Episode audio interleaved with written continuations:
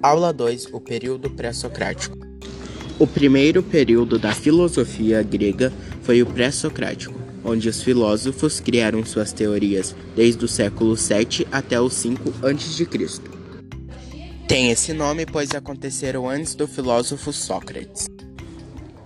Esses filósofos pré-socráticos buscavam nos elementos da natureza as respostas sobre a origem dos seres e do mundo, focando muito nos aspectos da natureza. Esse estudo é denominado cosmologia. Ele se pergunta o que era o mundo e do que era feito.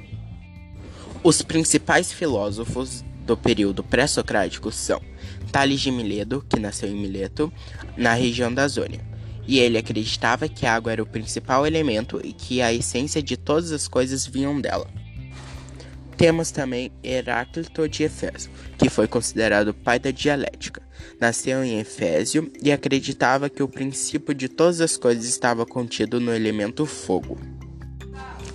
E por fim, Pitágoras de Samos. Ele foi um filósofo e matemático muito importante. Nasceu em Samos e para ele os números são os principais elementos de estudo e reflexão, do qual se destaca-se o Teorema de Pitágoras.